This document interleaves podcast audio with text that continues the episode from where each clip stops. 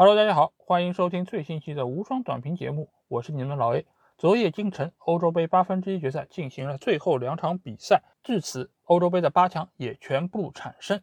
那我们现在就来给大家回顾一下昨天晚上的这两场比赛。首先就是在北京时间零点进行的英格兰队在主场温布利迎战德国的这场焦点之战。这场比赛赛前其实被各方所看好，因为英格兰队和德国队之前有非常多的恩怨，以及有非常多经典的比赛。所以这场比赛被称为是索斯盖特的一个复仇之战。那这场比赛我们也可以看到，英格兰队排出了三后卫的一个体系啊，因为他们必须要面对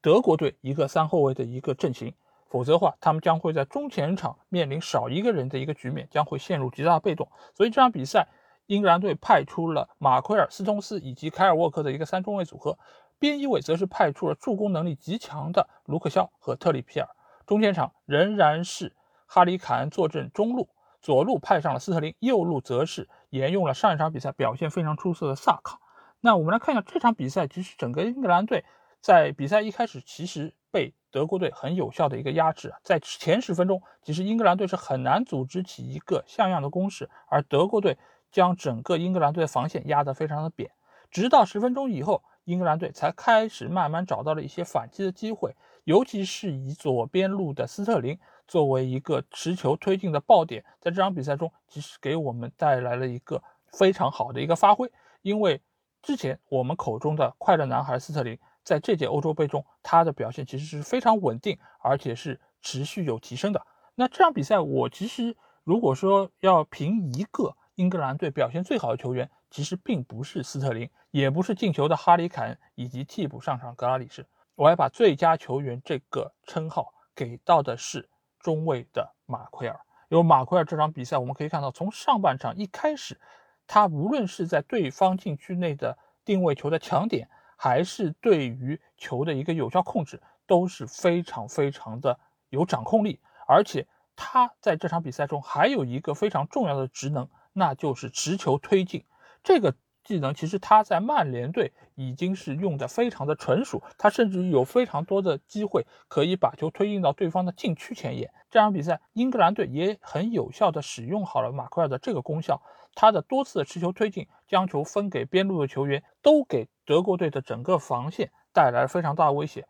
因为首先马奎尔他的带球能力是不弱的，而且他的身体异常的强壮，所以也使得对方的几个后腰球员对他的办法是不多的。我们可以看到有一幕，就是回防的哈弗茨在背后连拉带拽将马奎尔放倒。整个这一幕，觉得哈弗茨是显得非常的狼狈，而且也是非常的无奈。那这场比赛，英格兰队其他的亮点球员，还有就是我说到的斯特林。斯特林在这场比赛，他在左边路真的是将整个德国队的后防线搅得天翻地覆。呃，尤其是对于。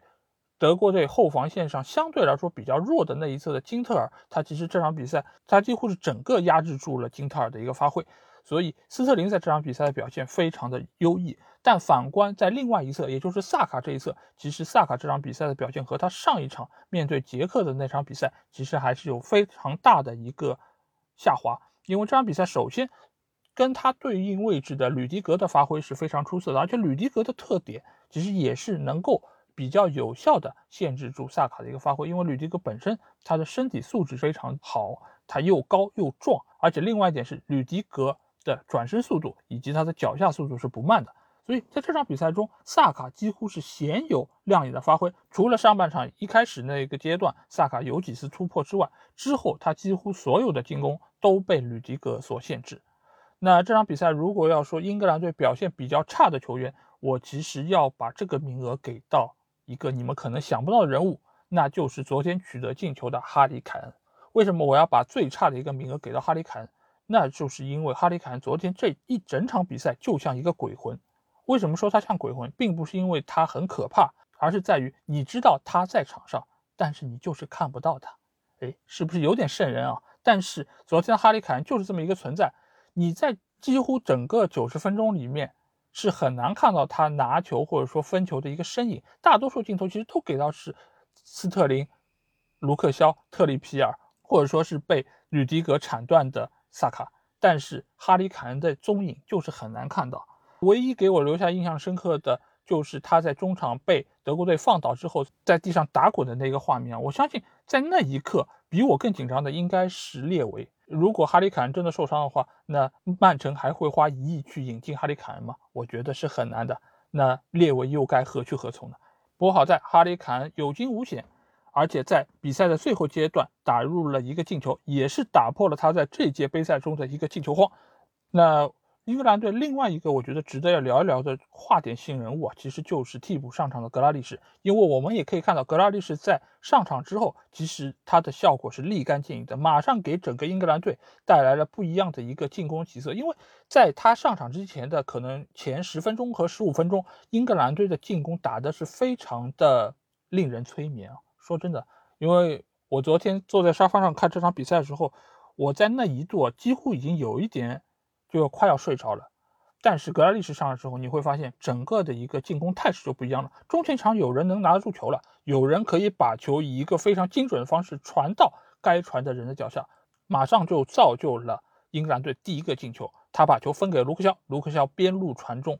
斯特林快乐男孩把握住了机会，持续了自己的快乐。格拉利什这个球员该怎么使用？其实我觉得一直都是摆在。索斯盖特以及各个懂球帝面前的一个话题啊，就是这么好的一个球员，状态如此出色，为什么不让他先发？哎，这一次我要站在南门的这一边啊，因为大家知道我其实一直都是喷南门的，我觉得他的执教能力是有问题的，但是在使用格拉利什这件事情上，我是要挺他一把。为什么这么说？因为有些球员他的技术特点就决定了他应该替补上场，就像我们的索尔斯克亚，就像我们的小豌豆阿尔南德斯。为什么他们在替补上场的时候的效果要比首发出战好的太多？因为他们的技术特点决定了，如果在对方防守队员体能充沛情况下，你直接和对方的防守球员硬刚，其实是在消耗你的一个才能以及消耗你的一个体能。因为在这个时候，你会陷入和对方的一个缠斗，使得你的技术特点没有办法有效发挥。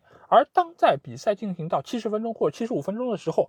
你这个时候再上场，对方的体能已经被先发球员耗尽。这个时候，你再发挥你的带球突破的能力，对方是很难有一个很好的爆发力来跟上你，来限制你的。所以这个时候，格拉利什的一个作用才能得到充分的体现。索斯盖特显然也是看到了这一点，所以在比赛的最后阶段，你可以说格拉利什是个骑兵，但是其实我说的是，格拉利什一定是索斯盖特在这场比赛的一个。非常早就想好的一个选择。如果在这个时候比赛仍然打不开僵局，格拉利什一定会上场。如果英格兰队率先丢球，那格拉利什很有可能会提早上场。我觉得索斯盖特应该是以这么样的一个方针来面对的。那反观德国队这一边，我们可以看到勒夫其实也对他的阵容进行了几个位置的一个调整，包括下了前几场比赛首发出场的格纳布里，上了我们人称卧龙。金色侦察机，伦敦之王的快乐男孩维尔纳，哇，他的外号真的是多啊！我觉得他已经有望赶超斯特林或者说林皇，成为我们新的话题之王。当然，我觉得金色侦察机这个外号，我觉得真的是非常的贴切啊！因为首先他是针对了金色轰炸机克林斯曼，但是呢，他是只侦察不轰炸，所以就是每一次你把球交到他的脚下，你永远不用担心。他会对球门构成一威胁，尽管这是一句玩笑话，但是这场比赛维尔纳仍然没有让我们失望，就是他真的很快乐。本来我在比赛之前还在想，嗯，他跟斯特林的一个对决就是快乐之争啊，快乐德比，到底谁能够笑到最后？最后发现维尔纳是一场完胜啊，因为这场比赛他其实拿到了几次面对皮克福德的一个机会，但是他如大家所料的没有把握住。而且他早早的就被换下了场，所以这场比赛对于维尔纳来说无疑是一个失败的表现，而对于德国队来说上维尔纳也是一个比较大的错误。那另外一方面，这场比赛德国队上了格雷斯卡，那格雷斯卡其实在中场的一个表现，我觉得要比金多安要好得多，因为格雷斯卡他的整个防守的一个硬度以及他的身材，呃，我觉得都是能够给到英格兰队一个有效的一个。限制，而且这场比赛的一个整体效果来说，格雷斯卡的表现也能够称得上是及格以上。呃，另外几个表现不错球员，包括后防线上我刚才提到吕迪格，以及后防中间胡梅尔斯，这场比赛，胡梅尔斯的表现，我其实觉得是整个德国队能够排进前三的一个优秀的球员，因为他在这场比赛中几乎是限制了整个英格兰队的一个攻势，尤其是很好的限制了哈里凯恩。哈里凯恩能够成为鬼魂，胡梅尔斯这一个狐妖啊，真的是居功至伟。那德国队，我觉得另外一个发挥比较好的球员，那就是右边路的基米希。基米希这个球员，我真的是觉得是个宝藏啊。当然，我相信拜仁的。球迷一定会说：“你才知道啊！”对我真的是通过这次欧洲杯对他的一个表现，才有了一个更深刻的印象。尽管以前也看那个拜仁比赛，但是似乎印象没有那么深刻。因为我发现基米希是属于一个怎样的宝藏男孩呢？就是你把它放到任何的位置，它都能回报给你超出你想象的一个发挥。基米希在这场比赛，我觉得是整个德国队为数不多的亮点。他在进攻端给到整个英格兰队非常大的一个压迫，尤其是在右边路的几次的传球，其实真的是差一点就要造成了德国队的破门。有一次就是传给戈森斯的那个，其实戈森斯是稍微跑慢了一点，否则的话，这个球其实能够帮助德国队率先取得进球。那德国队我最后要提的一个球员，其实就是穆勒。穆勒这场比赛，我觉得他的表现某种程度上可以称之为是德国队的鬼魂，因为他在中场。也没有给大家留下太深的印象。当然，本来穆勒其实就是属于这么一个不显山不漏水，但是在关键时刻可以左右比赛的一个球员。当然，这场比赛穆勒他确实左右了比赛啊，因为他在英格兰队打进第一个进球之后，斯特林是有一个回传失误给到了穆勒，穆勒面对皮克福德有一个单刀，这个球其实真的是离进球非常非常的近，因为皮克福德已经做出了一个错误的判断，他扑向了球门的反方向。但是这个球，就当我们觉得要进球的时候，球滑门而过。我相信这个球，你很难说最后德国队失利是因为穆勒这个球没有打进而造成的。但是穆勒这个时候如果能够把球打进，我相信德国队还是能够有机会增加比赛的一个悬念，甚至于将比赛拖入到他们更喜欢的点球大战。但是这个球直接就是断送了德国队的一个。赢球的希望，因为这个球没有进之后，整个德国队似乎这这个气就泄了，而英格兰队则是此消彼长的以一个更好的进攻势头，取得了第二个进球，彻底杀死了比赛。所以这场比赛，我觉得，呃，两个球队其实在我看来都没有发挥出他们最好的一个状态。相对来说，英格兰队是表现更好的一方，但是并不是说他们表现非常出色，只是两个队在比烂大赛中，德国队更胜一筹而已。那这场比赛，我觉得。德国球迷一定会很失望，他们一定会把更多的怨气撒在他们本来就不喜欢的勒夫身上，他们也会把更多的希望寄托在新来的弗里克身上。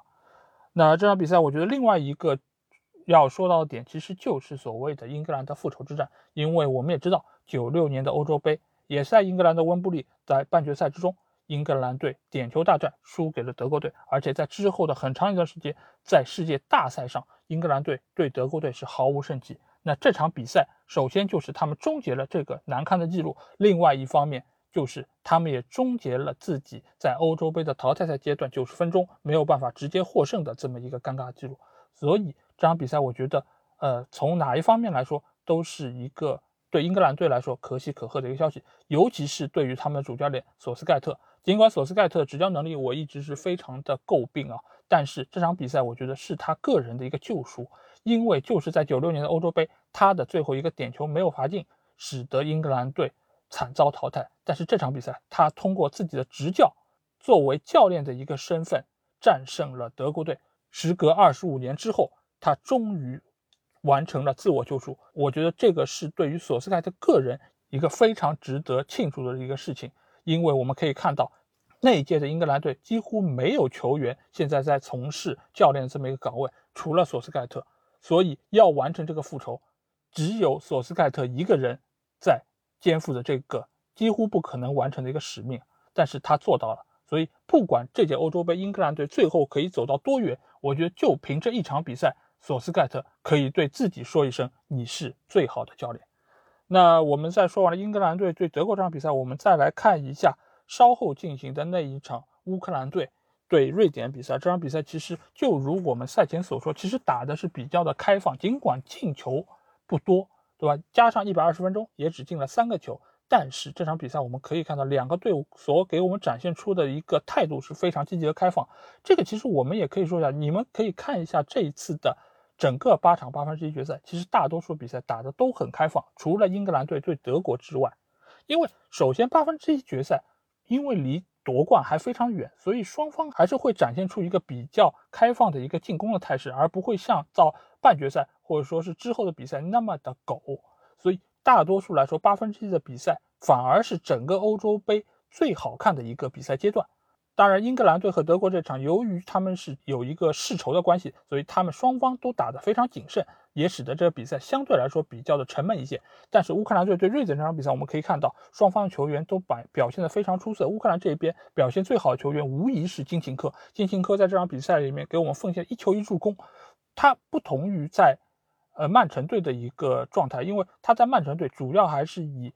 助攻为主，但是在整个乌克兰队他是头号球星，所以舍甫琴科也给他赋予了更多进攻以及进球的一个责任。这场比赛他也很好的完成了这个工作，尤其是在上半场接到亚姆连克的那个传球之后，那一脚左脚抽射真的是石破天惊，我觉得非常的精彩啊，真给整个乌克兰队都是打了一针强心剂。但这个时候瑞典队。并没有慌乱啊！他们其实这场比赛表现最好的球员，无疑就是瑞典巴蒂福斯贝里。这场比赛福斯贝里没有上演帽子戏法，完全就是因为运气太差啊！就又是运气太差这个理由，但是确实如此。因为这场比赛福斯贝里除了一个进球之外，他还有两脚球打中了门框。如果他那两个球中间有一个可以把握住的话，可能比赛都不会进入加时，瑞典将会在九十分钟内直接获胜。但是比赛没有如果。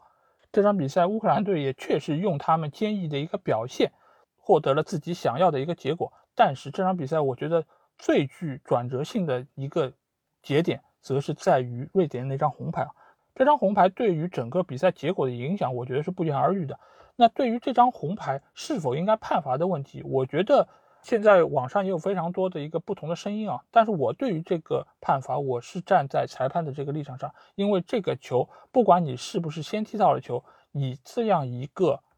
呃，亮鞋底的一个动作，而且真的是直接蹬踏到了对方的一个膝盖的位置，整个腿骨都几乎发生了变形，那我觉得给红牌确实是不为过的，尽管你可以说他是无心的，或者说是并不是故意去造成了这一切。但是造成就是造成了，呃，所以我觉得给红牌没有太多的就是冤枉的地方，但是让整个瑞典队因为这张红牌而失利，我觉得还是有一些可惜的地方。因为在我看来，这场比赛瑞典队打得非常出色，而且他们中前场的几个球员，伊萨克也好，福斯贝里也好，包括库鲁塞夫斯基，其实都给我们带来了非常好的一个优异的发挥。呃，反观乌克兰队，其实在打进进球之后，尽管他们也组织起了相当的一个进攻，但是他们的进攻手段以及进攻套路相对比瑞典来说还是有一些单一啊。但是作为教练的舍甫琴科，能够让我们这些看着他踢球长大的球迷能够欣赏到他的带队，以及乌克兰队能够走得更远，其实我觉得某种程度上也是一件幸福的事情。而且乌克兰队整体来说，他的打法是很开放的，比赛是相对好看的。所以我觉得英格兰队对于乌克兰队的这一场四分之一决赛，其实我觉得也是值得期待一下。好，那由于到四分之一的比赛中间还有几天的一个休息时间，所以照例我们的节目将会停更几天，直到啊比赛重新开始之后，我们将会恢复。当然也不排除我中间如果一时兴起想要做几期节目的一个情况发生，那我们我们就看一下吧，随缘啊。就是如果有，那就算是一个额外的福利吧。好，那今天节目基本上就这样。如果你有什么话想对我说，或者想跟我直接交流，可以来加我们的群，只要在微信里面搜索“足球无双”就可以找到。期待你们的关注和加入。好，那今天就到这里，大家拜拜。